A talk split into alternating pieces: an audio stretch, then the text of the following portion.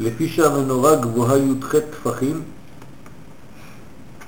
והיה צריך לעלות למקום גבוה כדי להטיב את הנרות, ובא שלושה, שלוש מעלות כנגד ג' עליות שכתוב במנורה בעלותך את הנרות והעלה את נרותיה להעלות נר תמיד.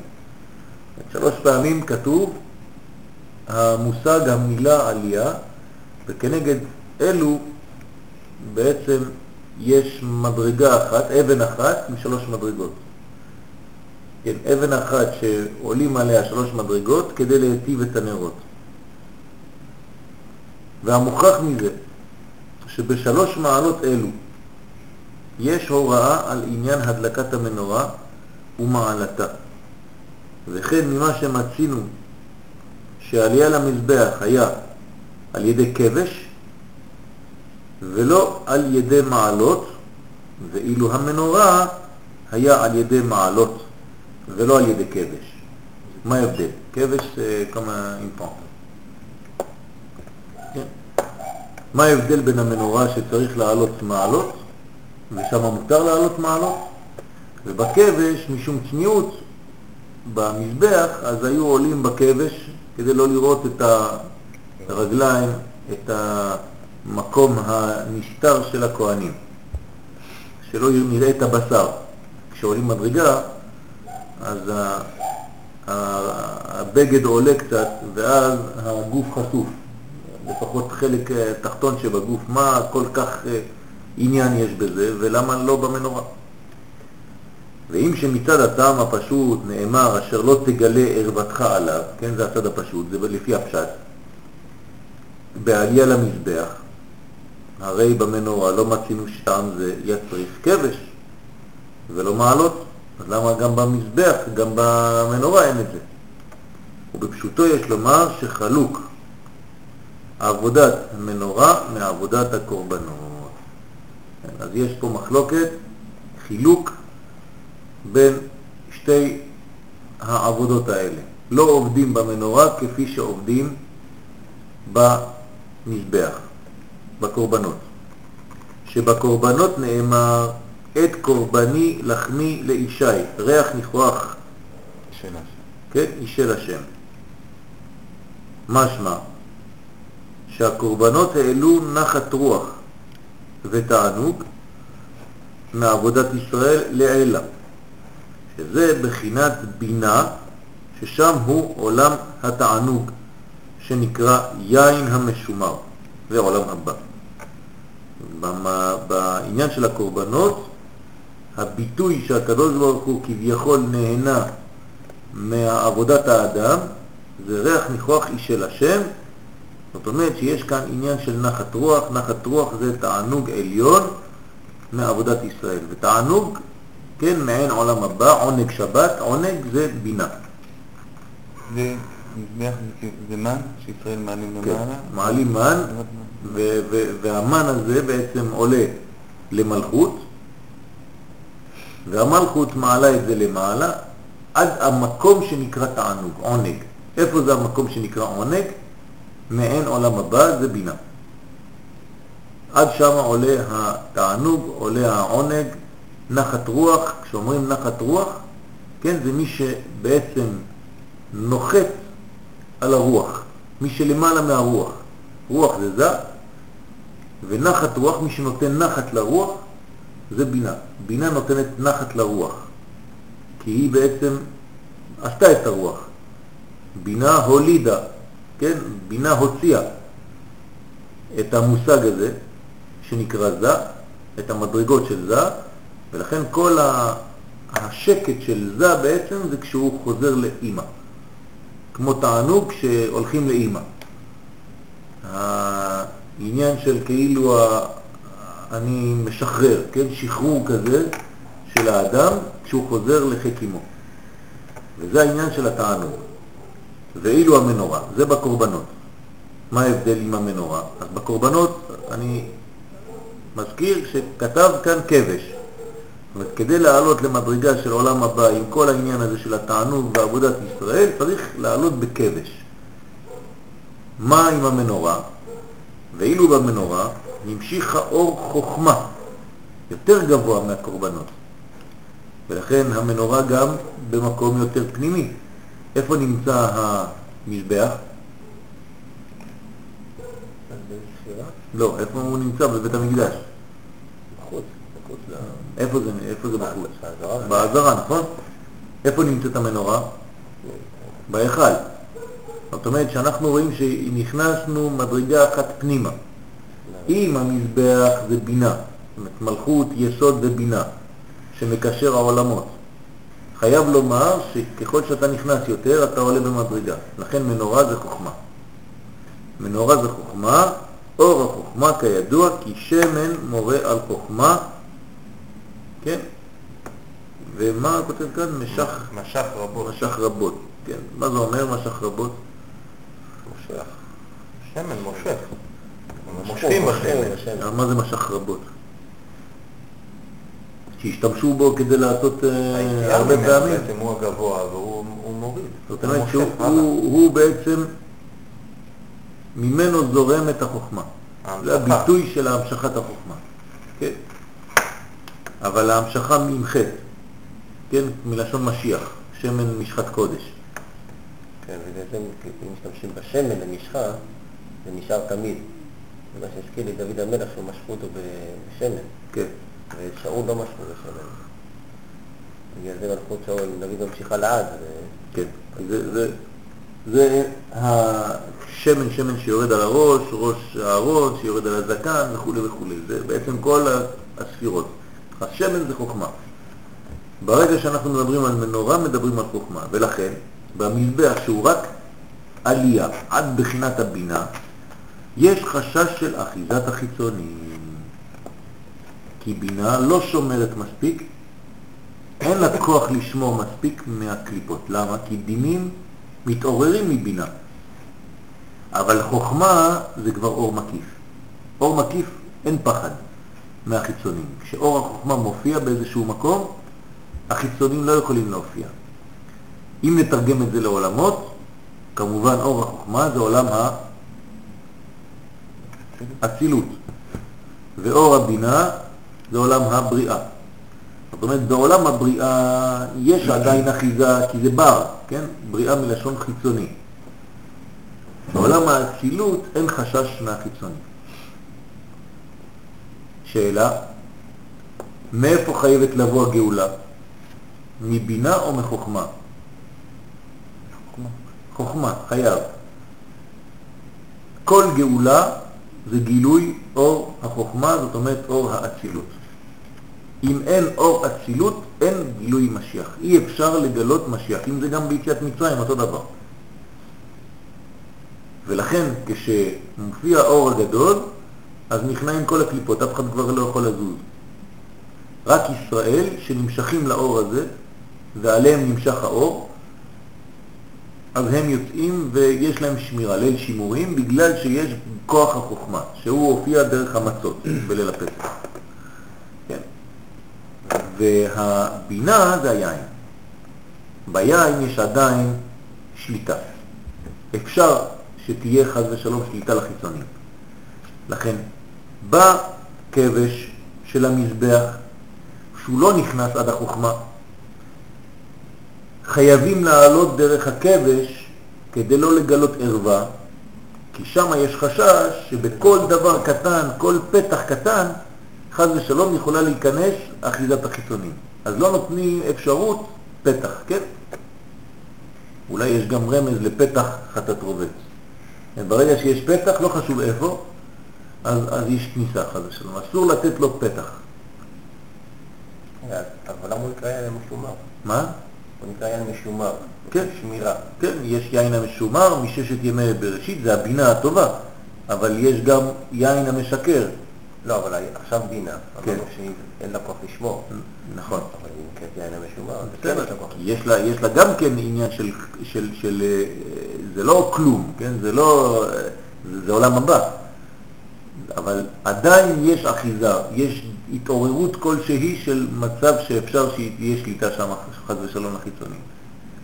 שאלה. יש, יש שמירה בכל זאת. אז למה לא לבשו גרביים? הלוא קראנו בן איש חי כתב על פתרון, אתה קם בבוקר, ישר תוציא את הגרביים.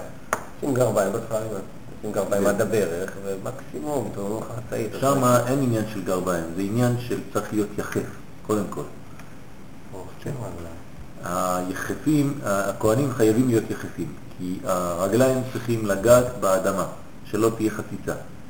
אדמת קודש של בית המקדש חייבים להיות יחפים, לא נכנסים עם נעליים, זה אחד מההלכות של בית המקדש. מהעזרה או ב... כולם, איפה שאתה לא נמצא, בתוך בית המקדש, בכל התחום של בית המקדש, בפנים צריך להיות יחפים. למה? כי הנעל בעצם היא חוצצת, אתה לא בקשר. עכשיו, אם אתה שם גרביים, אתה הורדת את כל, את כל הקדושה של העניין הזה. אז ה, כאילו האדם הוא מנותק מהעולם הזה, הוא לא פה. הכהנים דווקא צריכים בעבודתם להיות עם הנגיעה על הרצפה, אז גרביים כבר לא מועילים. אז תגיד לי אולי ישימו מכנסיים אחרים. אי אפשר, אין יותר מזה. יש כבר מכנסיים, והמכנסיים הם גם מידו בת. מה זה מידו בת? ממש לפי המידה של הארון, לפי המידה של הכהן. זאת אומרת, ממש דבר, הדוקים לגוף. כאן לא מדובר סתם על, על עניין של, של ראייה של הבשר. ברגע שכביכול הכהן מרים את הרגל, זה כבר כביכול כניסה, אפילו שאתה לא רואה. אז, כי יש ביטוי כאן, צריך ללמוד יותר עמוק מה, מהחלק הראשון, מהחלק הפשוט. ברגע שאתה נכנס לעולם שהוא נקרא בינה, אתה צריך להיזהר, זה מה שזה אומר כאן. ברגע שאתה נכנס לעולם החוכמה, אז יש פחות אה, אה, אה, נחיצות, כן, לשמירה בגלל שיש כוח ששומר מלמעלה. לכן, מכיוון שיש אחיזה, חס ושלום, אפשרות אחיזה לחיצוניים, כידוע, כי בינה אינה אלא בגדר שמירה מן החיצונים, ולכן היו צריכים לעשות שמירה שלא תגלה ערוותך עליו. זאת אומרת, יש לה רק שמירה, אבל היא לא יכולה לדחות, היא לא יכולה לשרוף, היא לא יכולה להרוג. החוכמה כן. והכוונה בזה שלא יהיה לחיצונים שום אחיזה במה שעולה על המזבח. אבל המנורה, שהמשיכה אור החוכמה, ששם אין להם כלל מציאות. זאת אומרת, זה דוחה את הכל, זה שורף את הכל, זה בעצם מכלה אותם, את כל הקליפות. אתם מבינים גם למה חוכמת התורה, כן, הזוהר, זה הכלי היחידי בדור שלנו. כי בלי החוכמה הזאת, שמגלה חוכמה, כן, חוכמת האמת, אז אין אפשרות לחלות את כל החיצונים. החיצונים כאן, אתה רק מרחיק אותם, אבל הם לא מתים. אז כל לימוד שלא תלמד, לא גומר אותם. אתה רוצה לחלות אותם, אתה רוצה ממש להעביר אותם מן הארץ, אתה חייב ללמוד חוכמה. וחוכמה זה זוהר, זה תורת ארץ ישראל. כלומר, בלי התורה הזאת, האויבים חד ושלום נשארים. יש לך את המכתב פה? הייתי בטוח שהייתי... כשהייתי באוטו אני אמרתי, טוב, הוא יגיד לי ואני שכחתי. טוב, אה, השבוע ידידנו קיבל אה, מכתב, שאל אה, את הצדיק בקשר למה שהולך לקרות כאן בארץ. והצדיק אמר שאין מה לעשות חוץ מאשר להתפלל ברגע זה, כי נגזרה גזרה מלמעלה, ובגלל שלא ידענו לשמור על חלקי ארץ הקדושה, חס ושלום תהיה התקפה מאוד קשה של בני ישמעאל עלינו. לא רחוק היום. כי הראינו להם חולשה, וכל מה שלא נעשה עכשיו זה יהיה בלגן שלם, זה ממש, הוא אומר, צריך להתפלל, השם ישמור.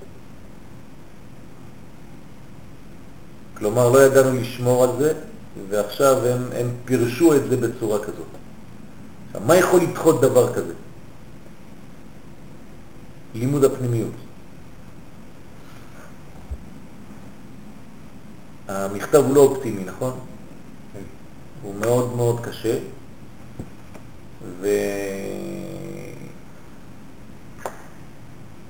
לפי כל הסימנים, כן, הדברים האלה הם מאוד מאוד מסביב לראש השנה. אבל לפי כל התחזיות ש... מאוד מאוד.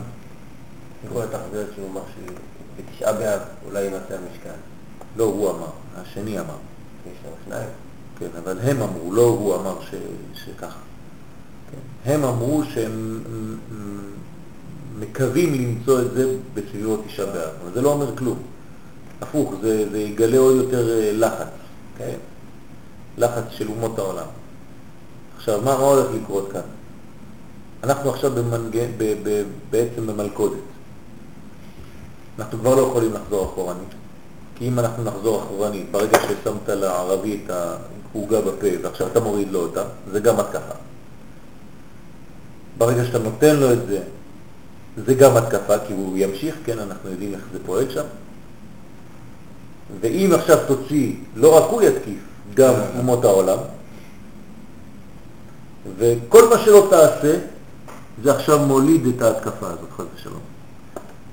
לכן צריך מאוד מאוד מאוד להקפיד, כן, להבין מה קורה כאן, וזה מאוד מאוד קשור לעניין, שרק אור החוכמה יכול לדחות את הקליפות האלה. אור חוכמת התורה. בסייעתא דשמיא עכשיו היו לי ממש שני שבועות כאלה עם הרבה הרבה דברים, כי אנחנו מתחילים שיעורים דרך אה, אה, כל, כל מה שה, שהקהילה, לפחות בקהילה הצרפתית עכשיו, אנחנו גם כותבים בעברית, יש עיתון שיוצא עכשיו בבת ים, גם בירושלים, ובו אנחנו מתחילים ממש את כל התהליך איך להיכנס ללימוד, ואני מתחיל ב, בעזרת השם ב, בכל עיתון, כן, זה עלונים כאלה, להסביר מושגים, מה זה צמצום, מה זה זה, מה זה זה, מה זה זה, מה זה זה. כן, ולאט לאט אנחנו מתקדמים ב, ב, בתהליך כדי להרגיל את האנשים לדבר בשפה הזאת. אז אור החוכמה אין להם כלל מציאות. כמו שכתוב, כבודי לאחר לא אתן. אחר זה אחוריי, אין שם אחיזה לחיצונים, רק באור החוכמה. כל השאר יש אפשרות אחיזה חס ושלום. אז כבודי לאחר לא אתן, שהוא עולם החוכמה, בזה לא נאמר אשר לא תגלה ערוותך, כיוון שבין כך אינם מגיעים לשם. אז במנורה אין חשש, אפשר לעלות במדרגות. שלוש מדרגות לפני המנורה על אבן אחת. אבן אחת יש בה צורה של שלוש מדרגות, ואז אתה עולה בשלוש מדרגות ואתה בעצם מטיב את הנרות, אבן אחת עם שלוש מדרגות. ושם אין חשש כי אתה מגלה ואתה מטפל ואתה מתעסק עם עולם החוכמה, עולם גבוה מאוד. ועולם האצילות זה אותו דבר, כן? מגיעים לשם, ועולם האצילות הוא כולו טוב, כן, הוא תרגם את הספירה עכשיו לעולם, שלא כעולם הבינה שיש בו מיעוט רע, כן? כי דינים מתעוררים משם. מה הסימן, כן, הניקוד של החוכמה? פתח. פתח. מה הניקוד של הבינה? שבע. שרה. מה ההבדל ביניהם? כולם. מחולק, זאת אומרת שבבינה שתי נקודות, צרה, מתחת לשם, י' כו' עם צרה, 2, 2, 2, 2. זה בינה. כן? ראיתי? בחוכמה זה פתח. פתח זה קשר. כשיש קשר אין חשש. פתח אליהו. כן? פתח אליהו, פתח רבי שמעון, פי הפתחה בחוכמה. פתח. ברגע שיש צרה, זה אפשרות לצרה. כן, צרה זה שתי נקודות, זה כבר דואליות, שניות. ברגע שיש שניות, יש אפשרות שינוי לכאן או לכאן. אבל יש כבר ירידה, כן, לעץ הדעת טוב ורע. לכן חייבים לגלות את העולם הגבוה יותר, שזה בהציבו את הנרות, כן? יקטירנה, זה אהרון הכהן, פרשת בעלותך, זה הכוח של המנורה. אז יש בו מיעוט רע, אבל יש לו רע, ועדיין צריכים מעשה של שמירה.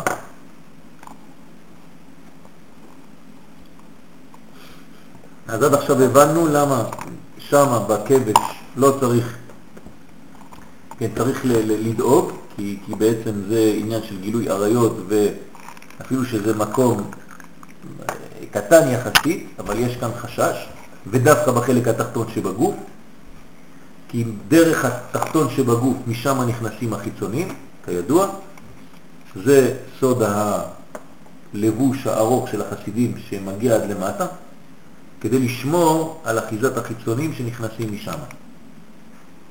ולכן הרגליים הם מקום מאוד רגיש, רגל זה לבר מגופה. הרגל היא בעצם מחוץ לגוף, נכון? אז אם זה מחוץ לגוף, זאת אומרת שזה לא שייך לגוף ממש.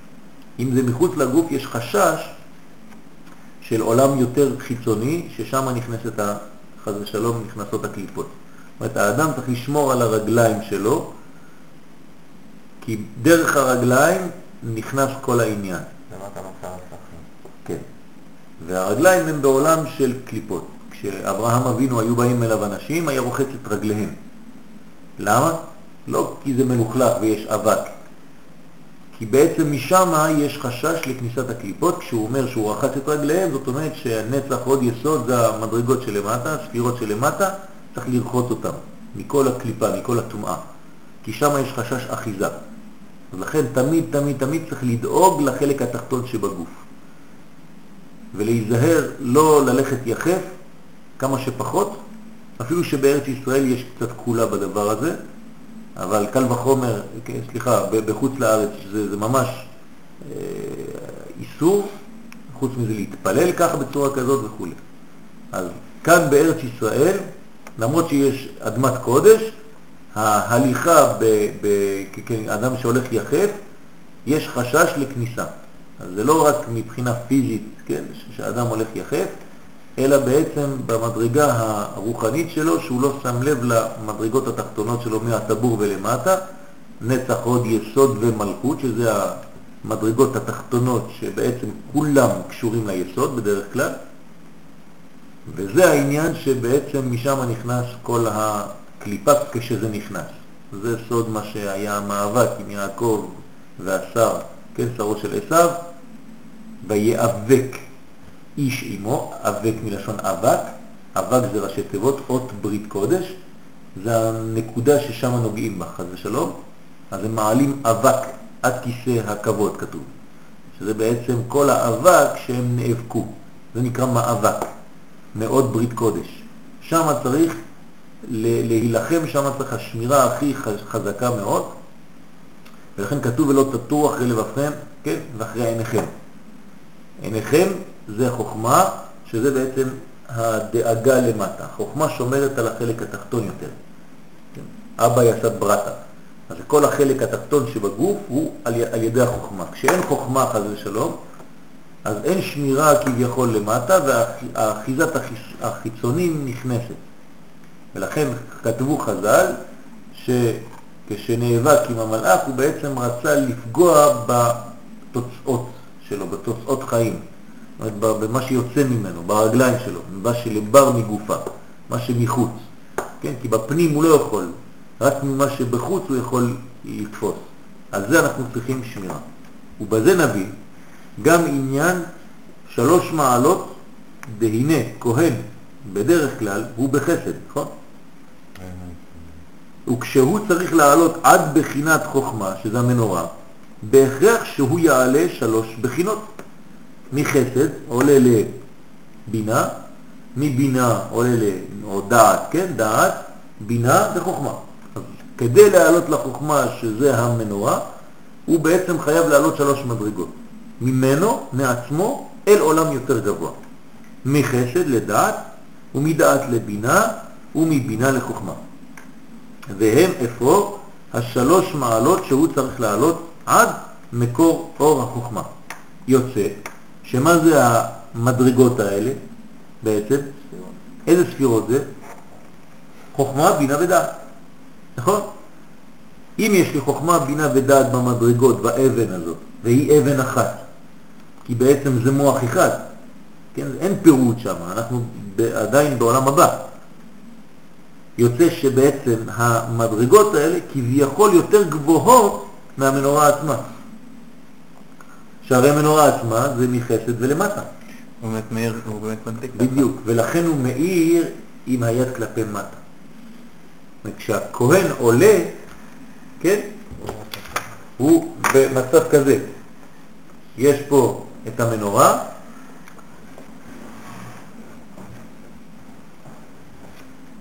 כן, וכאן יש דבר כזה,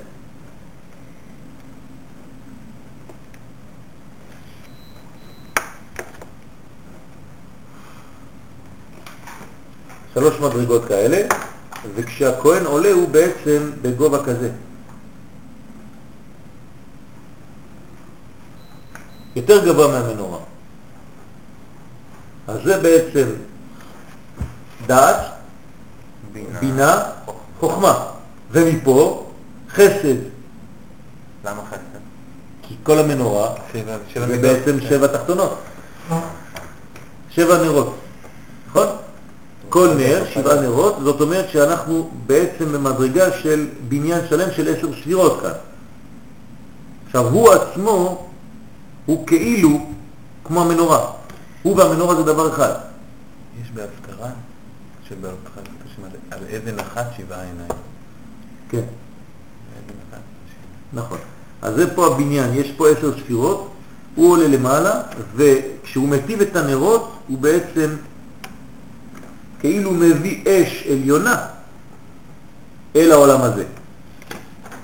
זה לא אש שבאה מן ההדיוט, זה אש עליונה שיורדת. אנחנו עושים דבר שדומה לזה, מתי? בחנוכה. אנחנו לא מדליקים נר חנוכה בצורה כזאת, כן? המנורה היא יותר נמוכה מהאדם, והיא בעצם מגיעה לו לחלק התחתון של הגוף.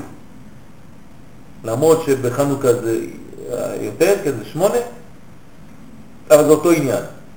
זאת אומרת שאנחנו מורידים אור שבא מלמעלה ומגלים אותו בעולם הזה. בסדר? אז כאן יש בניין שלם. אז צריך לעלות עד מקור אור החוכמה, ואין זה משום חיסרון במציאות, אלא משום התעלות לאותו עולם.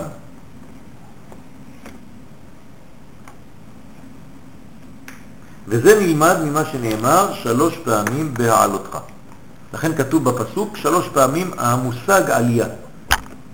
ומשם לומדים שיש מדרגות, שלוש מדרגות בעניין הזה. וזה מה שכותב במסכת תמיד, דף ל'. אז שלוש פעמים בעלותך, שניים לפני פרשה דידן, ואחד בפרשה דידן. שניים לפני הפרשה ואחד בתוך הפרשה. ויורה זה על העניין שנאמרה פרשה זו אחר פרשת חנוכת הנשיאים, לומר כי חנוכת הנשיאים הגיעה עד בחינת בינה. וכל מה שהיה בפרשת הנשיאים, עם הנשיאים עצמם והכל, כל זה בנו מערכת, מנגנון רוחני שעולה עד הבינה, לבד. וגם המנורה עד עתה, שלא נכתב בה אלא שני פעמים בעלותך, היה נשמע מזה שאין עלייתה אלא מחסד לדעת ומשם לבינה. מקסימום שזה היה עד לבינה. יש לו פירוט בעצם. שמה? שתיים בפרשה הזאת ואחד בפרשה הזאת. כן, זה פירוט מה שהוא אומר. כן, זה- זה, זה- זה, זה בניין, כי עוד לא, עוד, לא, עוד לא הגענו לשלמות, כן? לכן זה היה עדיין בתהליך. זה איזה נחת, זה להיות באותה פרשה. כן. נכון, אבל זה שלוש מדרגות. בתוך האבן, שלוש מדרגות. למרות שזה אבן אחת, כי הכל אחד בעצם, ככול אחד, גם, גם, גם כל הספירות, עשר ספירות זה בעצם חטיבה אחת.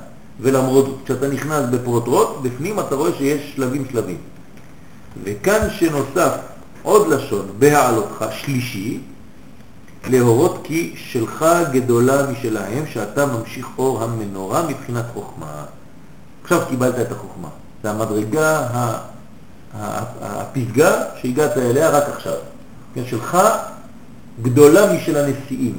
הנשיאים הגיעו עד בינה, והוא חלשה דעתו, כי הוא ראה שאין כבר מה לעשות, כי הוא לא שייך לכל העניין, אומר לו לא, אתה זכית לדבר יותר גבוה, חוכמה. מה אומרים במדרש? מה זה שלך גדולה משלהם? לדורות. יפה מאוד. מה זה לדורות? איפה זה לדורות? ועכשיו?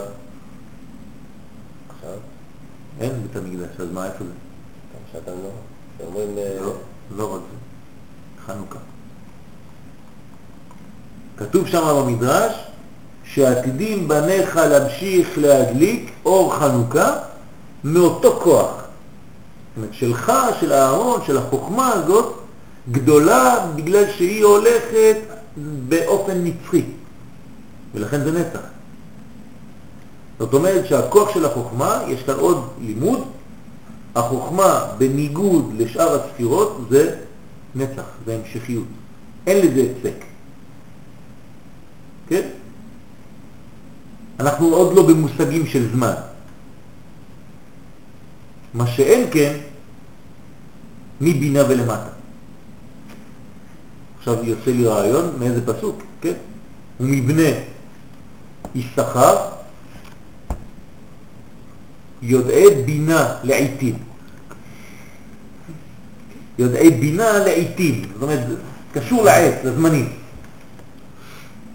לא כתוב יודעי חוכמה, כי חוכמה זה למעלה מן הזמן כבר. בינה זה עדיין מה שמוליד את הזמן, כן? מה שמוציא זמן.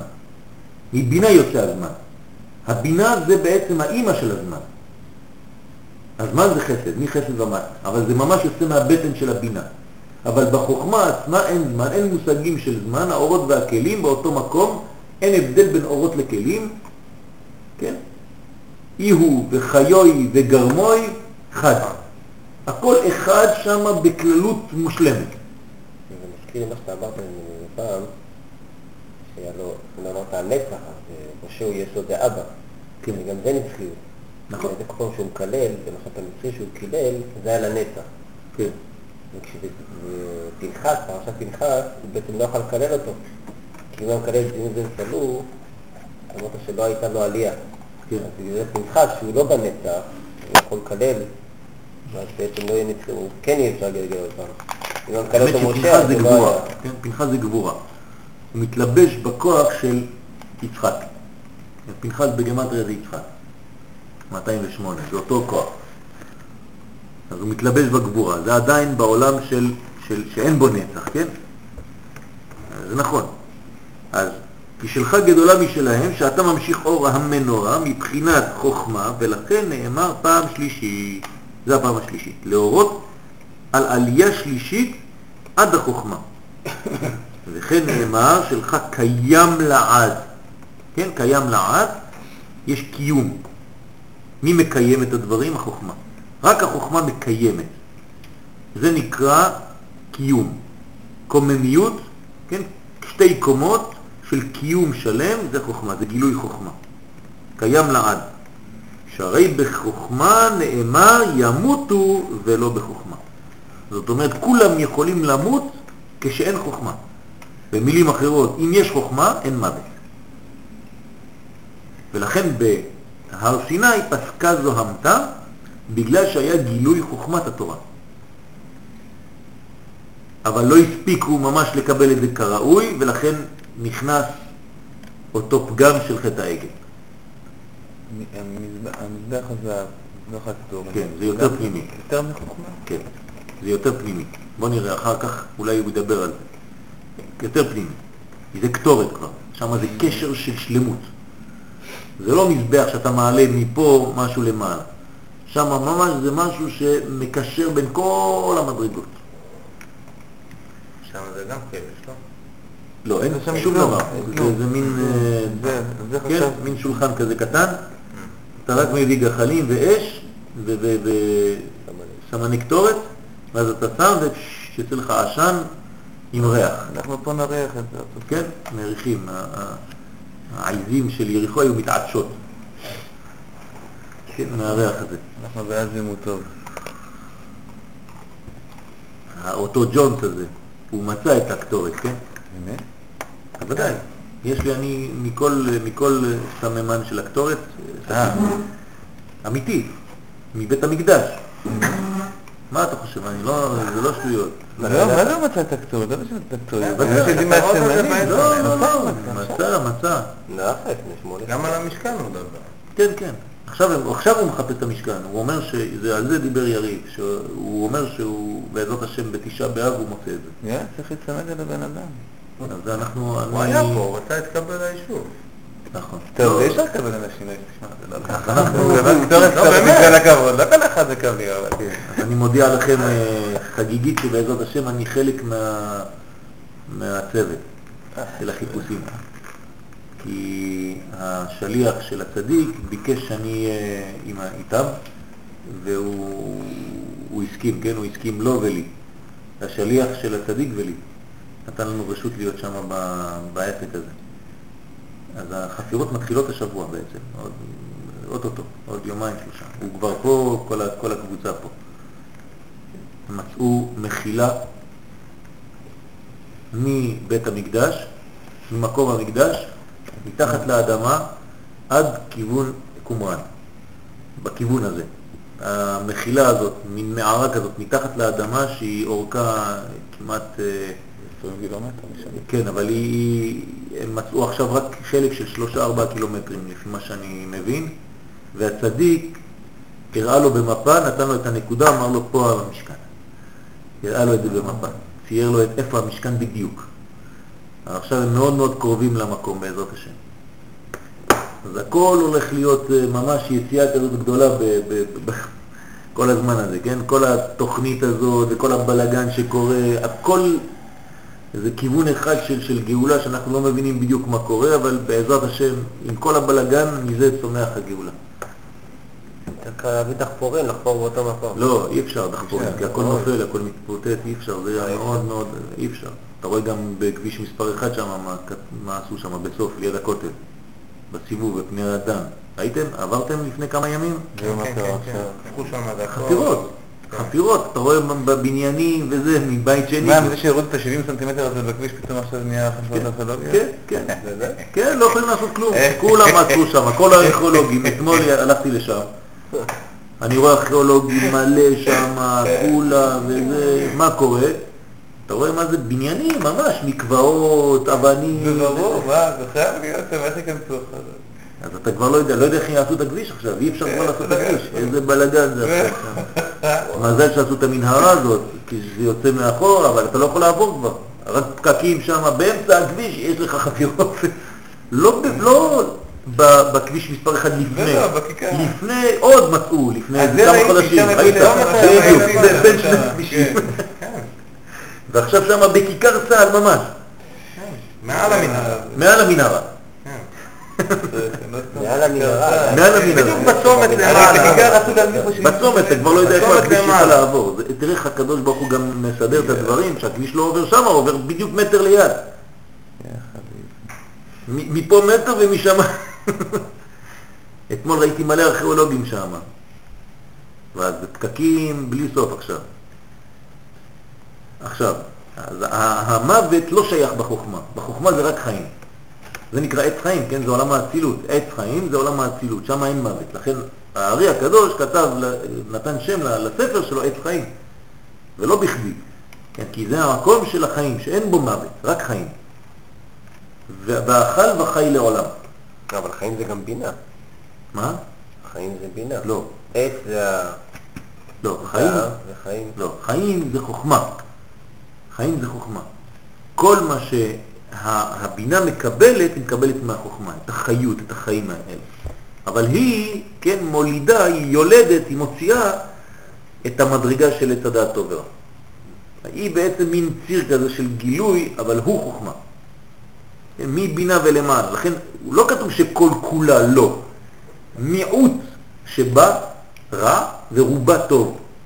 כן, יש מין, כן, מנגנון כזה. אז החוכמה נאמר ימותו ולא בחוכמה. וכן החוכמה תחיה את בעליה. זאת אומרת, מי שיש לו חוכמה נקרא חיים, חי. חוכמה זה חוכמת התורה, כן? חוכמת השם, גילוי אור השם בעולם. הרמב"ם, זצ"ל, אומר שמי שלא גילה חוכמה בעולם, טוב לו שלא נברא. כך הוא אומר. בריאתו לשווא. כאילו בא לעולם לשווא, חס ושלום. לא עשה את מה שהוא צריך לעשות. צריך לגלות חוכמה בעולם. אז החוכמה תחיה את בעליה, שמשמע שכל הבחינות עד חוכמה יש להם ביטול. זאת אומרת, הכל הוא לא נצחי, עד החוכמה. בחוכמה אין יותר, זה, זה נצח. ואילו מה שנמשך מאור החוכמה, אין לו ביטול לעולם. ולכן לא תשכח מפיזרו, זה יוחאי, זה הזוהר. מה זה לא תשכח? הוא לא אומר סתם לא תשכח מפיזרו בגלל שאני הבאתי איזה משהו חדש, כן?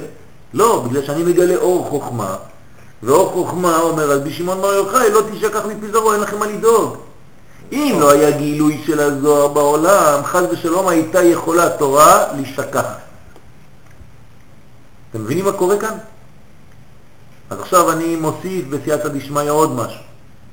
אדם שיש לו חיסרון בזיכרון, זה בגלל שהוא מטפל יותר מדי רק בחלק התחתון, בעץ הדעת טוב ורע. כי הזיכרון חייב לבוא מהחוכמה. זיכרון זה חוכמה כי זיכרון זה חיים, זכר. זאת אומרת שהזיכרון, עבודת הזיכרון זה בלימוד פנימיות התורה, גם כן מרבה לו זיכרון, על כל השאר. זה משליך על כל השאר. היה צריך להגיד זכור ושמור במקום שמור וזכר. תלוי מאיפה אתה בא. אם אתה בא מהעולם הזה, אז בשבילך זה שמור וזכור. כן, הרי מידת היראה, מידת הדין, היא חשובה, היא בעצם הבניין שלנו, הראשון. כי ראשית חוכמה, יראת השם. זה מנגנון הפוך. אתה רוצה חוכמה, בסדר, אין בעיה. אבל מה אתה צריך כדי שיהיה לך חוכמה? יראה.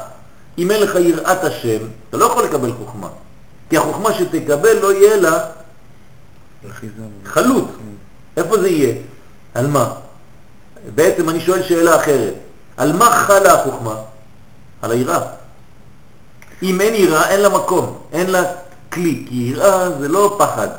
יראה זה בניין שיעורים ומידות. יש שיר כזה עכשיו מוקי, אני אוהב אותך, אני לא מפחד ממך. באמת חשבתי שזה קצת... באנגלית. לא, לא, בעברית יש כזה ראפר כזה ששר... כן, המוקי, אה, הוא כן, שר הרבה. כן. אז שר- כולם מדברים על זה, כן, על צדק וזה. אז הוא, יש את השיר על הקדוש ברוך הוא כזה, כן, כמה שהוא אוהב אותו וקרוב אליו וזה, ואז הוא אומר, אני אוהב אותך, לא מפחד ממך. אני שמעתי מוקי, מצד אחד שמעתי את זה, כולם מדברים. על... אה, מצד שני, זה באמת לא לא יכול לא לחוץ. מדבר על צדק, לא יודע, כולם מדברים על. שלום. אה, הנה, כולם מדברים על שלום, אף אחד לא מדבר על צדק, משהו כזה. כן, טוב, שלום, רוצים את הדרגה הגבוהה, לא רוצים את הצדק. כן, טוב. אז זה נקרא אור החוכמה. אז אין לו ביטול לעולם. זאת אומרת שאתה רוצה שדבר יתקיים, אתה צריך להכניס בו חוכמה. כל דבר שיש בו חוכמה יתקיים. צריך להקשיב זוהר לאלזניה. טיפול. כן, כן. תתחיל שיטה חדשה. מהפכנית. נראה? כן, זה לא, זה לא צחוק, זה באמת. באמת. ה- ה- האור הזה של ה... כן, וה- והמשכילים יזהירו כזוהר הרקיע. מפה אנחנו קוראים לזוהר זוהר, מאותו פסוק. והמשכילים יזהירו כזוהר הרקיע. זאת אומרת, הזוהר הרקיע זה האור הפנימי של הרקיע, לא מה שאנחנו רואים. הזוהר של הרקיע, החלק המאיר מבפנים כלפי חוץ. זה הכוח שבעצם נותן חיות, וחיות זה זיכרון, כי שכחה זה בעצם מוות. זה חלק ממוות. כל פעם שאדם שוכח משהו זה בגלל שיש לו דרגה של נפילה באיזשהו מקום. הזיכרון זה הדבר הכי טבעי לאדם ברגע שהוא חי. אדם שלא זוכר, יש לו בעיה. תמיד כדי לדחות את עמלק צריך זכור. אם אין לך זכור, אתה לא יכול. זכור את אשר עשה לך עמלק. זה בעצם חוכמה כדי להרוג עמלק. זה מה שזה אומר הפסוק. אם אין לך חוכמה, אין לך ביטול עמלק. כן, ואתה חס ושלום מזמין עמלק, בלי חוכמה. החוכמה היא הביטול של עמלק. ולכן בפורים אנחנו דווקא שם מוחים את זה בזכות הכוח של יסוד דאבא, שמוחה מחיית עמלק בפורים, כן? כי זה גילוי אור של אבא, של חוכמה. האומנם שיש לדון על דברנו. תינח בכהן אדיוט שהוא בחסד. אתה, אני מסכים איתך. אתה אומר לי כהן רגיל, אני מסכים שהוא בחסד. וצריך לעלות שלוש מעלות, בסדר. אבל הרי ציווי זה נאמר לאהרון. מה אתה מדבר לי על כהן רגיל? אהרון זה לא כהן רגיל, הוא לא בחסד, איפה אהרון? איפה נמצא? שהוא כהן גדול, וידוע שכהן גדול הוא בחוכמה. אז מה הוא צריך לעלות? אז איפה הוא עולה? מה יש למעלה מחוכמה? עוד ג' אה, למעלה מחוכמה? לאן הוא עולה? זה להראות לדורות הבאים אולי. אז זה לא, זה לא בשבילו. קודם הוא יעשה את זה, ואחרי זה הבנים שלו. אז מה, הוא עושה פעולה לשווא? לא, להראות. מה זה להראות? עכשיו. זה התחלה.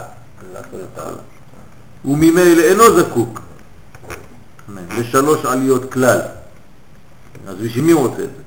ובפשוטו אין זה קשה, שהרי ציווי זה של שלוש מעלות בא להורות מאיזה בחינה היא הדלקת המנורה. זאת אומרת שזה כאן בא להדגיש לנו באופן כללי שהמנורה צריך להדליק אותה מאור החוכמה. זה לא בשבילו, זה בשביל נורא. זה בשביל המנורה. זה בשביל היחס למקום הזה, ממה זה מאיר לנו. מה זה המנורה בשביל האדם, מאיפה היא מאירה? מה זה האור הזה? זאת אומרת, האש שבמנורה זה אור החוכמה, זה מה שאתה רואה. זה אור החוכמה. וממילא אהרון שהיה כבר במעלה זו של חוכמה, הבין מזה עד היכן מגיעה מעלתו. אמנם נראה שייתכן ציווי זה גם לאהרון. זה לא שזה לא שייך לו, זה רק שייך לדורות הבאים. גם לאהרון זה שייך, למה? שהרי נתבהר במקום אחר, בפרשה זו, כי מעלתו של כהן גדול היא מה שהוא מתחדש כל יום בבחינה מחודשת. זה שיעור של שעה וחצי. הוא חייב להתחדש כל יום בזה, כי הוא בעצם יכול לרדת מדרגות. כן. אם הוא לא מצליח להדליק נגיד את הנורא באותו יום, סימן שהוא יורד מדרגה. זאת אומרת שהוא הכהן הגדול, כן, הוא צריך לקיים את הפסוק הראשון, את המילה הראשונה בכל התורה, כל רגע, בראשית. מה זה בראשית? כל פעם להיות ברגע שמתחיל. ראשית חוכמה. כל רגע אתה בהתחלה. אין לך מקום אחר בעולם הזה, כי כל העולם נברא, בראשית ברא אלוהים את השמיים ואת הארץ. אז אני מתרגם לכם את הפסוק, כל מה שלא תמצא בעולם הזה תמיד תהיה רק בראשית. זה ההתחלה של העולם. המילה הראשונה זה תמיד בראשית. תלמד 200 שנה תורה, אתה צריך להבין שאתה רק בראשית. כל הידע שיש לך ברפואה, במדע, בכל מקצוע שאתה, אתה תמיד בראשית. אתה רק בהתחלה של הדבר הזה. והאהרון, שהוא בעצם מגלה חוכמה בעולם, הוא חייב להיות במדרגה הזאת כל רגע. והוא צריך לעלות בכל יום במדרגה יותר עליונה ממה שהיה אתמול. ובהכרח הוא שיחזור לבחינת כהן הדיוט. תמיד, תמיד, תמיד חוזר למדרגה של ההתחלה. הוא תמיד בראשית. מנגנון כזה שחוזר ועוד פעם עולה יותר. חוזר, עוד פעם עולה. אז הוא חוזר לכהן הדיוט, וככלל הידוע באריזל, שכל דבר שרוצה לעלות במדרגה עליונה, צריך קודם מיעוט וקטנות. כן, מה שכתב אחר כך המהר"ל בלשונו, שהעדר קודם להוויה. להוויה חדשה. כל פעם שיש הוויה חדשה צריך העדר שקודם לזה. מין אה, מעבר לאפס, לאפס את עצמו כדי לעלות למדרגה גבוהה. אז לפעמים יש ירידות שנראות כירידות, אבל זה לא ירידה. זה איפוס המצב, זה מדרגה של מעבר למדרגה של אפס כדי לעלות לשלב הבא. ואם אין את המדרגה הזאת, בעצם אתה לא יכול. יש ואין מולידים זה את זה.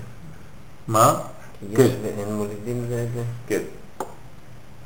בניין אה, בניין חורבן בניין ש... ש- כן, בניין חורבן ובניין, נכון. ניחמתני. אחרי שבועות, לא זכרתי כלום. שכחתי הכל. עשו לימודים שלמדתי של חשמל, כלום. ככה, נכון אמרתי לך? יומיים שלושה עד עכשיו אני לא זוכר כלום. שום דבר, כאילו אני לא זוכר, הכל נמחק לי. זה לא נכון, זה כלום. זה רק פשוט ש, שאתה עולה במדרגה, ולכן כאילו שמים אותך לאפס, שאתה תבין שאתה בראשית תמיד. אני יודע מה אחר, לפני שבועיים. כן. כן. אה. נכון. אבל זה, אמרתי לך, זה שלב. כן, כל אחד עובר את זה בצורה כזאת או אחרת, כן? יש לכל אחד את, ה, את המדרגה הזאת של השלב הזה שכאילו הוא כשאינך יודע אפס. כלום, סימן כבר לא. שלמד... כן, זה משפט ידוע. כשאינך יודע כלום, סימן שלמדת דבר מה. נכון.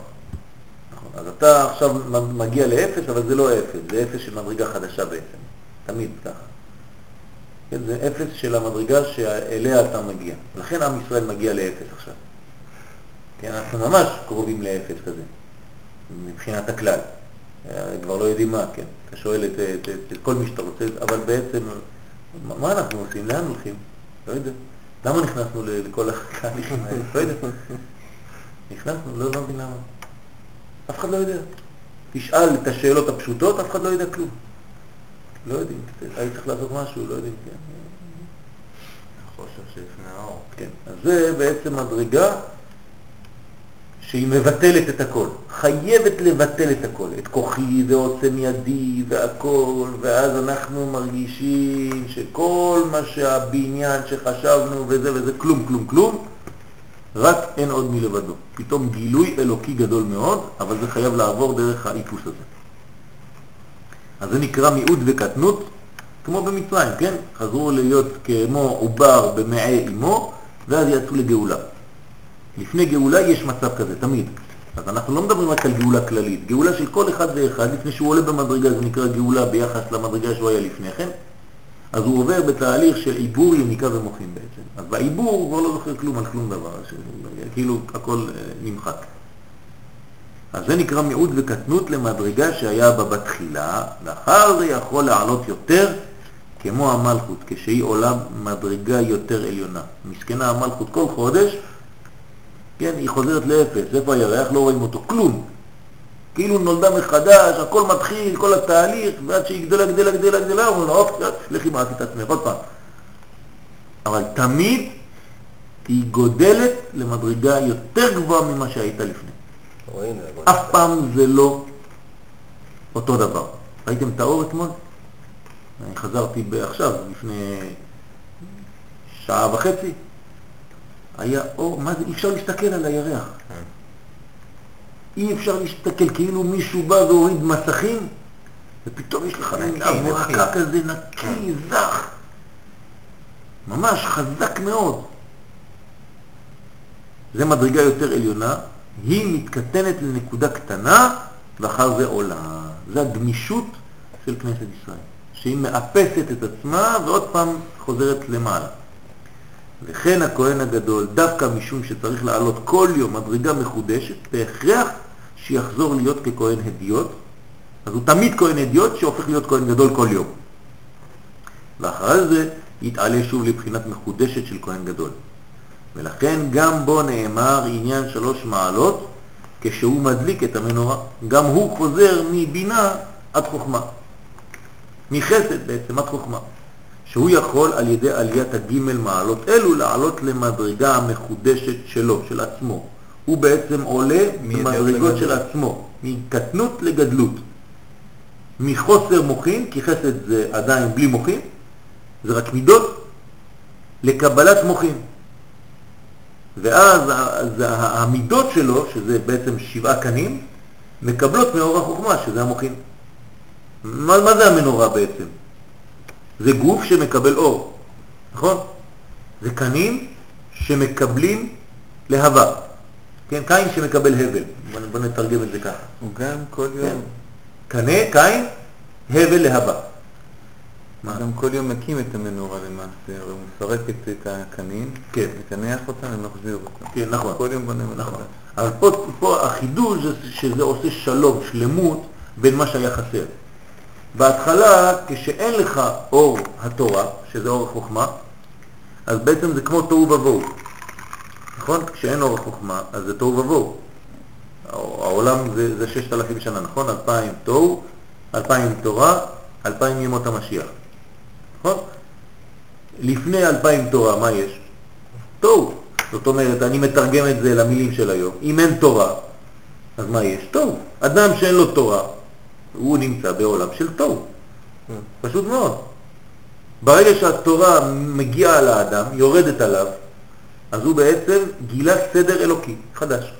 לא סדר אנושי עם המחשבות שלו והבלי שלו, אלא סדר אלוקי שנוחת עליו, יורד, מתלבש בו. הסדר האלוקי הזה מחדש אצלו דברים חדשים. זה נותן לו בניין אלוקי, תהליך, מהלכים אלוקיים דרך האדם. אז הוא חי לפי ההלכה. מה זה לחיות לפי ההלכה? זה פשוט לחיות לפי עולם הבא בעולם הזה. הרי זה פלא. אם אדם, חז ושלום, האוטו שלו, כן, נכנס באוטו של השכן, מה הם עושים? הם חייבים ללכת לראות מה כתוב בחושן משפט. ובחושן משפט ההלכה היא ככה וככה לפי מצב ככה וככה, אז מה הם עשו? הם הביאו את הקדוש ברוך הוא לתוך ההתנגשות הקטנה שהייתה ביניהם. אתה מביא את הקדוש ברוך הוא, את הקודש העליון, לתוך בעיות של מכניקה, כן, של פח. איך רואים דבר כזה? זה הכוח של הגילוי האלוקי שמתעסק ומטפל בכל פרט ופרט בעולם הזה. זה נקרא הלכה. אז כל העניין הזה זה חוכמה שיורדת לקנים. קני המנורה זה מידות, מידות שמצפות, שמחכות, שיש להן בניין מחסד עד מלכות, כן, שבעה קנים, מחכות לאור האלוקי של החוכמה שיורד ומגלה. אל מול פני המנורה יאירו שבעת הנרות, כן? איזה מנורה? עליונה. עליונה, כי על, על, על איזה מנורה מדובר. אם אתה מדליק את הנרות, אז אל מול פני המנורה, אבל זה פה המנורה, אני מדליק אותה עכשיו, לא, אל מול פני מנורה אחרת, עליונה יותר. פני המנורה, פנימיות המנורה, יאירו שבעת הנרות. כשזה מאיר, אז אין מוות, אז קין לא יכול להרוג את העבד, הקנה לא הורג את הלהבה. הפוך, הקנה מקיים את הלהבה ונותן לה לבעור. ואז הלהבה לעולם לא קבה, כן, היא תמיד ממשיכה. ומטיבים את הנרות. כן? ואז יש בניין שלם בין רוח לגוף, בין עולם החי לעולם הדומם. קין ועבד, כן? פשטן וצמר, צמר ופשתים, שעטנז. כן, השעטנז לא יכול להתקיים, כן, זה, זה, זה בלגן. חוץ מציצית. בציצית שעטנז מתקיים. למה? כי זה כבר כללות, זה חיים. ציצית זה חיים, וראיתם אותו וזכרתם, זיכרון. זאת אומרת שזה כוח של החוכמה שמתגלה אצל האדם. זה הכוח של הזיכרון, זה הכוח של הבניין שבעצם בונה את האדם, וכל תרי"ג מצוות בתוך הציצית. כן, ציצית בגמטריה? 600. 600. לא 600. 180 ו... 400, 500, 590. אה? 590. לא, 90 ו-90, זה 600 180. בדיוק. צדיק י', צדיק. י', אה, שתי... 600. יפה מאוד, 600. עם שרים. הקשרים, כמה קשרים? חמש ושמונה. חוטים. 613. תרי"ג. כל המצוות. וראיתם אותו ושכרתם את כל מצוות השם. כל זה בתוך אה, חוטים, כן? מה יש בתוך החוטים האלה? מה זה? או, זה, זה חשוב מאוד, צריך להבין שזה פה יש בניין מאוד מאוד מיוחד, כן? יש פה שליש קשרים ושני שליש פתיל. זה סגנון מיוחד פה, וגם כל חבל, כל אחד מהם, כל חוט, כן? זה בנוי, אם תפתח אותו, הוא בנוי בפנים, יש לו בניין שלם. זה לא סתם עושים את זה. אז זה כפול זה, כפול זה, והריבוי, כפול אה, כל אחד, כל הצדדים, והוא שלוש אצבעות מפה. כל זה כפלים, אתה לא גומר. עם חשבון מאוד פשוט, שאני לא אעשה לכם פה, מגיעים ל-60 ריבו ו-3,550. בדיוק המניין של בני ישראל. כל זה בציצית. זאת אומרת, זה כלל ישראל, כללות ישראל זה הציצית. זו המצווה הראשונה, להתעטף בציצית, אתה בעצם מתעטף, אתה מבין שכל מה שלא תעשה בחיים שלך זה כלל ישראל. קודם כל אתה בתוך הכלל הזה. אתה לא יחיד, אתה לא פורש מהכלל, אתה לא מתנתק, אין שום תוכנית התנתקות מכלום. תרצה או לא תרצה, אתה שייך לכלל הזה. תוכנית דבקות. כן? אז זה החיבור האמיתי. אז על ידי זה כל העניין של הזיכרון חוזר. לכן זה הגילוי של החוכמה. והוא צריך לעלות בכל יום מדרגה. כן, זה העניין של עליית מדרגה. אז המלכות זה הדוגמה.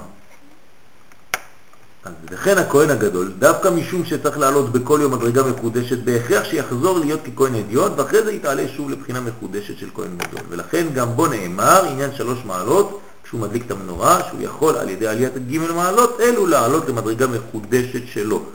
וזה מה שנאמר, ויעש כן אהרון. ודרשו חז"ל מלמד שלא שינה. מה זה ויעש כן? איפה כתוב ויעש כן או משהו דומה לזה? כתוב, רגע, בבריאת העולם, ויהי כן. כן? בוודאי. זאת אומרת שכל מה שהקדוש ברוך הוא עשה, ויהי כן. ויעש כן חוזר אהרון על דפוס הבריאה של כל העולם. כי אם לא, אז היה יכולים לכתוב בסגנון אחר, כן? לא ויעש כן אהרון, זה, זה ביטוי לא, לא כל כך, אה, כן? מעניין מאוד הביטוי הזה. היה צריך לכתוב למשל ויעש אהרון ככל אשר צובה, ככל אשר ציווה אותו השם, כן? לא, ויעש כן אהרון על ידי הכן הזה, ויהי כן. זאת אומרת שהעניין של הבניין, אין בזה שינוי. הוא עושה בדיוק מה שקרה בבריאת העולם באיזה עיר אנפין, בקטן, כאן, בתוך המשכן. חוזר על כל הבריאה כולה. המנורה זה כל שבעת הימים, והאור זה שבת. שזה בעצם אל מול פני המנורה, זה הקו האמצעי. זה פני המנורה. הפנים של המנורה, העץ חיים, הבריח התיכון, שהוא בעצם המלכות, אבל המלכות כשהיא עולה למדרגה עליונה. זאת אומרת, השבע שעולה למעלה. שבת, מה זה שבת? מלכות שעולה לכתר. מלכות שעולה לכתר, זה לא מלכות סתם. מאיפה אנחנו יודעים? אם זה היה רק שבת היה נקרא יום השביעי, אז היה מלכות. אבל שבת לא נקראת יום השביעי, שביעי זה מדרגה אחת, אחרי זה יש שבת. ברגע שאתה יוצא מהמספר, אתה כבר לא קורא לשבת יום השביעי רק, זה מתחיל ממדרגה של יום השביעי, כי יש שביעית, אבל אחר כך היא עולה לשם. יום השביעי משבח ואומר, מזמור שיר ליום יום השבת. השבת. זאת אומרת, השביעי מכין למדרגה עליונה יותר שנקרא שבת. בסדר? אז זה מלכות שעולה לכתר, עליון, כן? זה המדרגה של המלכות. הגמישות הזאת מאפשרת לה לעשות את הקפיצה הזאת. אז זה מלמד שלא שינה. מה זה לא שינה? אין שניות, הוא חזר לאחד. זאת אומרת לנצח. אם היה שונה, היה בעצם יורד, נשאר בעולם התחתון. כל השונה הלכות בכל יום, מובטח לו שהוא בן העולם הבא, כי עכשיו הוא בעולם הזה, אז הוא שונה, הלכות. אם הוא שונה הלכות, אז הוא מובטח לו שהוא מתקשר למשהו שהוא עולם הבא. ולכן זה שניות. כמה כתוב? כמה הלכות צריך לשנות? שניים. שניים. למה שניים? כל השונה. זה חייב להיות שניים. כי אתה בעלמא דפירודה, מינימום הפירוד זה שניים, מינימום הריבוי זה שניים, כל השונה הלכות בכל יום מובטח לו שהוא בן העולם הבא. אתה צריך לעלות לעולם מדרגה עליונה. שופר, מה זה שופר? איזה מדרגה זה? עולם הבא, נכון? בינה. זה מגלה עליון, מגלה חוכמה, אבל זה בינה. כל השופרות כשרים חוץ משל... מה? לא, הייתי... פרה. כן, כל השופרות כשרים חוץ משל פרה. פרה זה, זה, זה, זה כמו שור, כן? למה? אין קטגוריה. מדרגה. כמו שלמדנו, נכון? למדנו את זה בשבועות. זה היה שיעור של בית הכנסת. אתה זוכר את הקטע הזה? משום קאי גילדה גילדה. כך כתוב בגמרא. מה זה גילדה גילדה? כמו גילדה בצלים, כמו קליפות, שכבות. שכבה על שכבה. ואז מה הבעיה? אלא כתוב, ותקעתם בשופר, לשון יחיד. וזה נראה כאילו שופרות רבים יש כאן. שניים או שלושה שופרות, אומרת הגמרא. ואסור לתקוע בשניים שלושה שופרות, צריך לתקוע באחד, שהרי נאמר שופר בלשון יחיד. אז לכן כל העניין של הפרה או השור זה עניין של יחיד, של פרטים.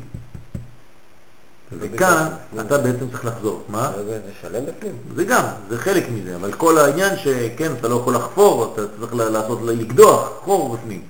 אבל האמת שזה בגלל שזה שכבות שכבות. אז מלמד שלא שינה, חזר לאחדות. מה ראש שנה זה לא? כן, ראש, כן, ראש השנה, בדיוק. ראש השנה דווקא ו'. זה העניין של, ה- ה- העניין של גילדה גילדה. זה בכיתה ו'? למדת את זה בכיתה ו'? ברוך השם, כיתה ו'. שינה הוא שכל יום היה בחינה מחודשת. זה לא שינה על מה שעשה אתמול.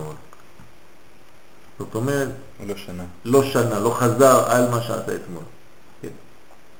אני השם לא שניתי. ואז אתם בני ישראל לא חיליתם. כי, כי, אני לא שניתי, כי אני חוכמה.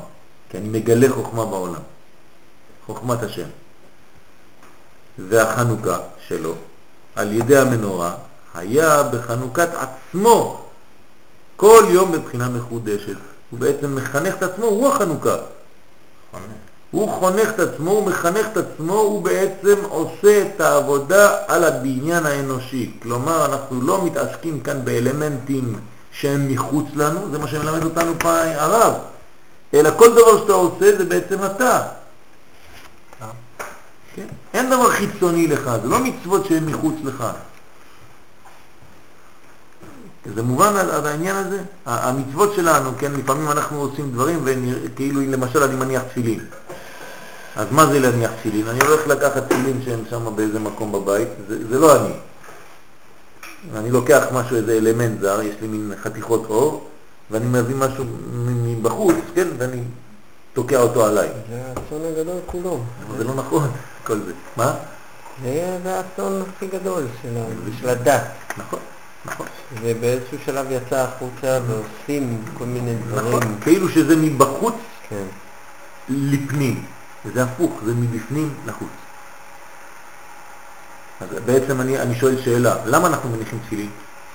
מאיזה כוח אנחנו מניחים תפילין? מאיזה כוח? מדבר פנימי מאוד. מי זה הדבר הפנימי, הפנימי, הפנימי? הקדוש ברוך הוא בעצמו. זאת אומרת, מעצם זה שהקדוש ברוך הוא בעצמו מניח תפילין, הרי הקדוש ברוך הוא מניח תפילין, אז אני מניח תפילין. הכוח שלו, של ההנחת התפילין שלו, נותנת לי את הכוח להניח תפילין. ומזה אני מניח את התפילין שלי. זה לא איזה דבר זר שבא עליי, אלא זה המהות הכי אמיתית שלי, שאני מוציא החוצה, מגלה החוצה. אבל אם זה מבחוץ עליי, אז זה לא עובד כלום. מה, אני לוקח חתול ושם עליו תפילין, הוא יהפוך ליהודי? זה זר, זה כלום. כוונה, תודעה שמתכוונת, כן, כן. שבוחרת. נכון. וזוהי מעלת אהרון שממשיך אור החוכמה, שנאמר בה, כן, החוכמה יסד ארץ, כן? השם בחוכמה יסד ארץ. שממשיך אור עד בחינת המלכות שנקראת ארץ, כן? כמבואר באריזה על כי עצם המנורה היא בחינת המלכות. זאת אומרת, מה זה המנורה? זה שבע. שבע זה מלכות, אמרנו שזה כל המידות, אבל מה זה כל המנורה? זה מלכות, אמרנו שהקו האמצעי זה המלכות. אז כל מנורה בעצמה אפשר לקרוא לה באופן כללי, כולל מלכות. אז מה אתה עושה? מביא חוכמה במלכות. זה להדליק את המנורה. וזה גמר התיקון. אתה מביא את האור העליון של עולם הבא של הקדוש ברוך הוא במלכות. אז בעצם אתה חוזר על הפסוק הראשון, בראשית בר אלוהים את השמיים ואת הארץ. עשית את החיבור, רצה הקדוש ברוך הוא לעשות לו דירה בתחתונים. אתה מדליק את המנורה, עשית את כל זה. כל יום אתה חוזר על מעשה בראשית. המלכות מקבלת מאור החוכמה, וזה מה שמייסד אותה, מה שבונה אותה, מה שמגלה את אור החוכמה בה. והכוונה שגם בדברים החומריים שנעשים בעולם העשייה, מתעלים לקדושה עד שאין דבר בעולם שאין בו בחינת מלכות השם. כל הדברים הכי פשוטים כאן בעולם הזה מגלים את האור הזה. זאת האור האלוקי של החוכמה מתגלה כאן בעולם שלנו. מה? אתה לא מסכים? טוב. בסדר? אז זה העניין של הגילוי של החוכמה כאן, במלכות. ואם אין אור החוכמה במלכות, המלכות לא יכולה לחיות. המלכות זה, זה גילוי השם בעולם, יש לנו פה ממשלה, יש לנו פה מדינה, כל זה מדינה למלכותה. אם אין אור התורה, אור השם בתוך זה, זה, זה תוהו ובוהו. אדם שאין לו חוכמה, אין לו תורה, יוצא החוצה עם סכינים ודוקר כל מי שבא לו. כי זה תוהו ובוהו. כשאין חוכמה זה תוהו ובוהו, ישר, אין חלק באמצע. אז לכן צריך ריבוי חוכמה בעולם, צריך כמה שיותר להגביר ולהשפיע את החוכמה הזאת, כי זה הכלי היחידי שהולך למנוע ולחלות את כל המשעה. כן? זה הכוח של החוכמה, זה מה שעושה החוכמה. החוכמה יש לה כוח של אור מקיף, למי יש את הכוח הזה? ציצית. ציצית זה אור מקיף שדוחה כל החיצונים, ואין לך דבר שדוחה את החיצונים, אומר רבי איש על דברי האריזה, כמו אור החוכמה שהוא בחינת אור מקיף. אין יותר חזק מזה. האור המקיף דוחה את כל החיצונים. אנחנו צריכים אור מקיף. מה זה אור מקיף? לא רק במינוח הקבלי, מה זה אור מקיף? בפשטות. ראייה מקיפה. ראייה גדולה, כוללת, לא רק פרטיות, תעשו לי פה ככה ופה ככה ופה ככה. האור המקיף, כן, שמקיף את כל המציאות, שאתה מבין שמה שאתה לומד פה זה מתקשר לשם ושם ושם ושם ושם ושם, כל זה בעצם, המקיף הזה, הוא מה שמחיה את המלכות, הוא מה שבונה את המלכות, הוא מה שדוחה את כל החיצונים מבחוץ ולא מאפשר לחיצונים לבוא ולהיכנס לתחום שלו. והוא מה שמסיים, וזה מעשה המנורה, מעשה, מעשה עשייה, כן? מקשה היא. מה זה מקשה? דבר אחד, כוח אחד, גילוי אחד, אחדות. אז זה לא. מה? בלי צריך להיות. זה מצב נורא מקשה זהב, בלי היא. בלי היא זה טעות. כן, וזה מעשה המנורה מקשה, כן.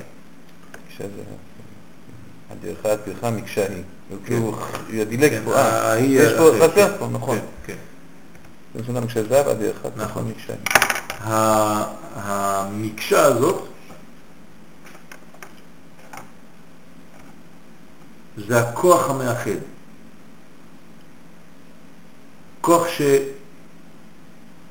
כן, אם ניקח מנורה, כן, תיקחו את המילה מנורה, מ', נ', ו', ר', ה'. האמת שבתורה כתוב בלי, בלי הו'. מנורה, ככה. אז מ' זה מ', נכון? אני כותב מ', אז הסופי זה מ'. נ' זה נ'. ר' זה ש'. וה' זה א', כן, או ה' ה'. או א'. נשמה. זאת אומרת, הפנימיות של מנורה זה נשמה. סופי תיבות של מנורה, של, של מ', נ', ר', ה', זה מ', מ' נשמה, נשמה. זאת אומרת שאני צריך לגלות את הפנים של המנורה, זה נקרא מקשה. אם אני רואה את המנורה כדבר חיצוני, אני רואה רק קנים. מה קרה כאן? איך הפכה הרש לחין? לא, אני פשוט כתבתי. רש. אה, זה- בשלמה. כן, רש. כן, אני לוקח את. הסוף של נ' כל... רש ה'. אז יש לך, בתוך מנורה יש לך נשמה. אוקיי. זאת אומרת, זה הפנימיות של המנורה זה נשמה, זה מקשה. מקשה זה דבר אחד.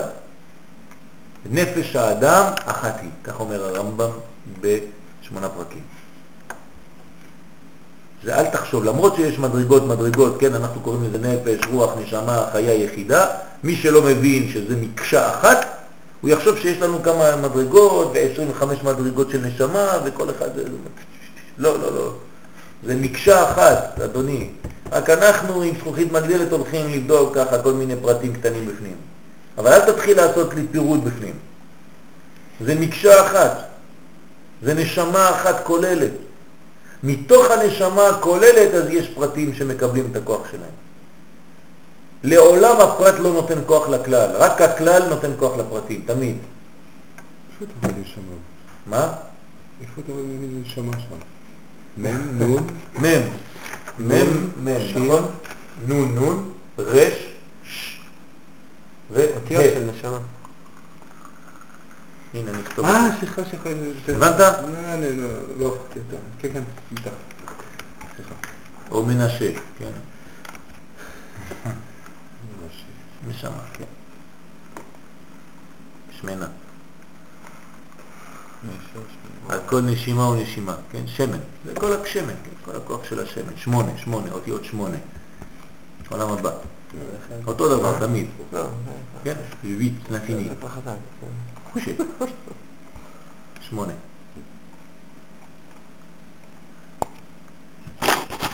והוא מה שמסיים, וזה מעשה מנורה, מקשה, כן?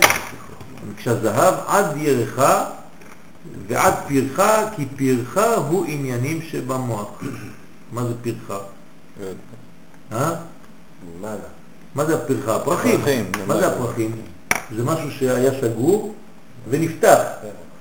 ואמרנו שזה החוכמה, תהיה הפתחה. אז הפתח הזה, הפריחה הזאת, זה החוכמה. זאת אומרת, דבר שהוא גנוז, איפה הוא היה גנוז? בפוטנציאל, המוח. מה זה? איזה ספירה זה? כתר. כתר, לכן זה קמץ, כתר זה קמץ. הנה, אני קומץ. ואז פתאום פיה פתחה, חוכמה. מהקמוץ אני פותח. מהכתר, שנקרא אין, הגעתי לחוכמה שנקראת יש. יש מאין. יש מאין. אז הבריאה הראשונה בעצם זה היש.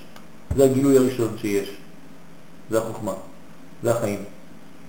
חוכמה זה חיים. רוח ממללה חיים. ויפח באפיו משמת חיים ויהי האדם לנפש חיה. חיה, חוכמה. מה זה חיה? חוכמה, יחידה זה כתר. בסדר? אז זה- כל ה... זה, נפש, רוח, נשמה, חיה, יחידה. אותו דבר, זה חוכמה.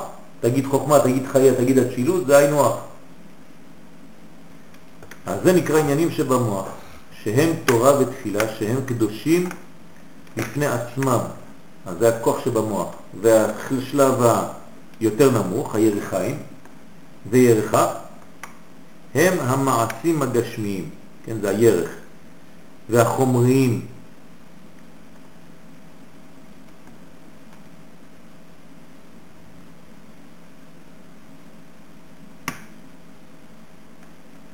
ומקשה, מורה שהם קדושים לשמיים באופן שווה.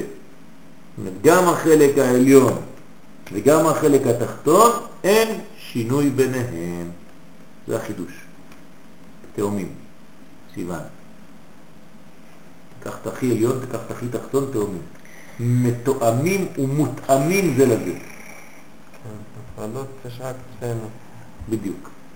זאת אומרת, הכלל והפרט הם מחוברים, למרות שזה מחיצה לעצמו וזה מחיצה לעצמו, כך אומר המדרש על התורה, כל אחד קיבל לפי מה שהוא, אהרון מחיצה לעצמו, משה מחיצה לעצמו, כך אומר המדרש, כל אחד מחיצה לעצמו. לא ללמד על עצמו יצא. מה? על העניין שיוצא מן הכלל, כן. ללמד על הכלל כולו. תמיד הכלל והפרט חייבים להיות מחוברים, אי אפשר להפריד אותם. אם אתה נפרד מהכלל, אתה בעצם כבר לא חי. כי הכלל זה החיים, זה החוכמה. חוכמה זה כלל. בסדר? מקשה מורה שהם קדושים, זאת אומרת שיש מקשה, שיש חיבור בין החלק העליון הנקרא שמיים לבין החלק התחתון שנקרא ארץ, או להבה וקנה, או כן, אה, דברים ונשוא. כן? או ויקהל פיקודהו. אותו דבר, תמיד. יש לך כלל, ויקהל פיקודהו. כל התורה היא בנויה על המצב הזה. קודם כל כלל, ואחרי זה פרטים. אל תיכנס לפרטים לפני שאתה כבר קצת נוגע בכלל. אם לא, אתה הולך לאיבוד שם. אתה לא מבין מה הולך. תבין קודם כל את התהליך הגדול, תקרא לפני שאתה נכנס לגמרא את הרקע של כל הגמרא, על מה הולכים לדבר, אחרי זה תתחיל. אי אפשר מיד ככה להיכנס. צריך ללמוד יפה יפה יפה את כל התהליך, מה הולך, על מה מדובר, מה אנחנו הולכים לדון עליו. כן, זה ייקח לך יומיים, שלושה, שבוע, לא חשוב. אחרי זה כשאתה נכנס, אתה כבר יודע, אתה זורם, אתה יודע מה אתה עושה כאן. מה כזה דברים לנסות? אותו דבר, במסכת, בפרשת דברים, מה היה? במדבר, סליחה. במדבר נעשו. לא, אמרתי דברים? במדבר אומרת, במדבר זה כל הכלל, ונסו פתאום כל אחד עם הבעיות שלו, זה סוטה, זה, זה, יש לו בעיות של צרה, זה, יש לו, כן, פרטים, פרטים, פרטים, מטפלים בפרטים, נושאים פרטים, כן, נסו. אה, צריך לדעת שהם באים כולם מהכלל הגדול, בגלל זה יש להם בעיות כאלה. בגלל שזה בא מהכלל הגדול ויש להם טיפול, לא זה סתם מזלזלים בהם. אז זה נקרא שהם קדושים לשמיים באופן שווה. זה חידוש פה. אין הפרש בין הגוף לנשמה. הגוף לא טמא. כמו שאומרים כמה, כן, לזרוק, הגוף זה זבל, זה לא שווה כלום, העולם הזה לא שווה כלום, צריך לזרוק אותו לפח. חס ושלום. הגוף של האדם, הוא יכול להגיע למדרגה של קדושה כמו הנשמה, והוא צריך להגיע לזה. אסור לזלזל בגוף. אסור. הרי כל התכלית, כן, הרב שלי, הרב צוקרמן שליטה אומר, הרי התכלית זה מה? זה תחיית המתים, כולם חוזרים לגוף. אז מה אתה בורח מהגוף? בסוף חוזרים רק לגוף, כי רוצים שהגוף יהיה ממש מלא באותה מידה כמו שהנשמה היא. אז אל תזלזל בגוף, הגוף זה, זה תכלית עם ישראל, אם לא אתה לא מבין כלום. זה להביא את הדברים לגוף. למה משה התקשה במעשה המנורות? מה? למה משה דווקא? אה, יש על זה מאמר מאוד יפה. אם המאמר זה כנגד בראשית, זה מאמר הראשון. בראשית זה מאמר סתום, הרמב"ם הוא אומר. זה רק בראייה, לא יכול לדיבור. לכן הוא אמר לו, ואז הוא לא הבין, ואז צריך להראות. להראות לו, עשה לו את זה כמו שמראים, כי זה העניין של תחזה ותשמע. באופן שווה, וזה נעשה על אהרון שהמשיך אור המנורה בחינת פרחה, פרחה עד ירחה. מהפרח העליון, מהכתר, חוכמה, עד ירחה, עד ירחיים, עד הנצח ועוד, כן? ירכת- ירכתיים.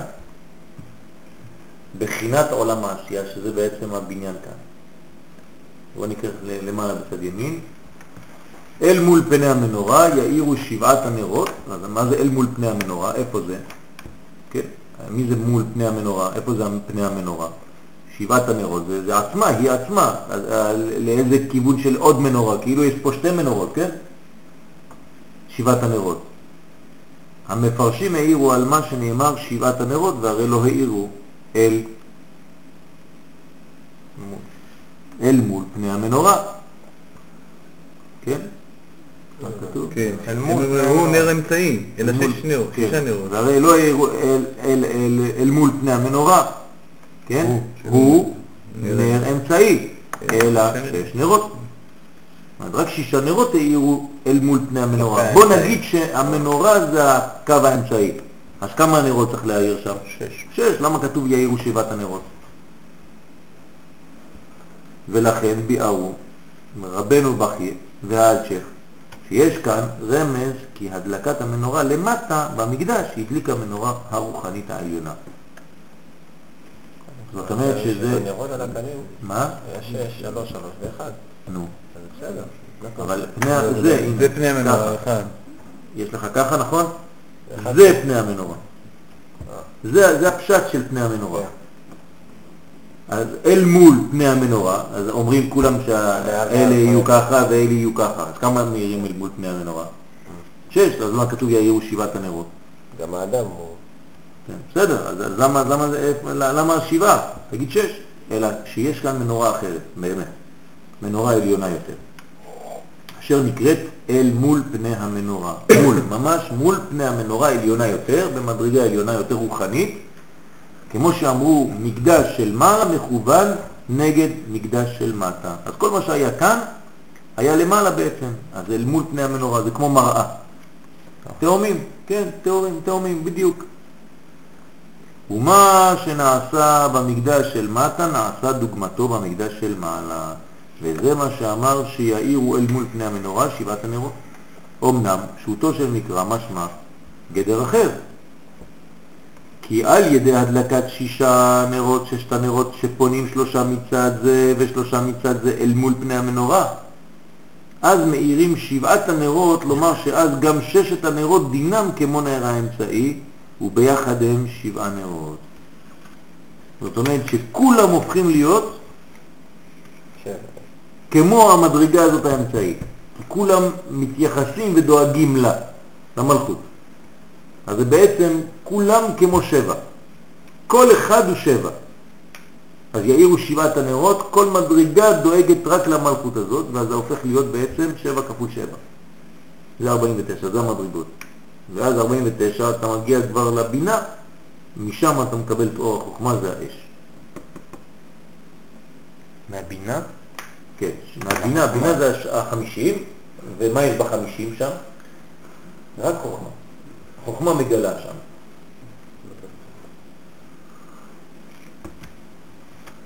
שלב ב'. זה איפה זה בזמן אזי? צריך למכור, אתה הולך? הנה זה בזמן אזי? לא מכיר? מה קורה לו? ויעש כן אהרון, שלא שינה. עכשיו נבין יותר מה זה. אותה פרשה. כן.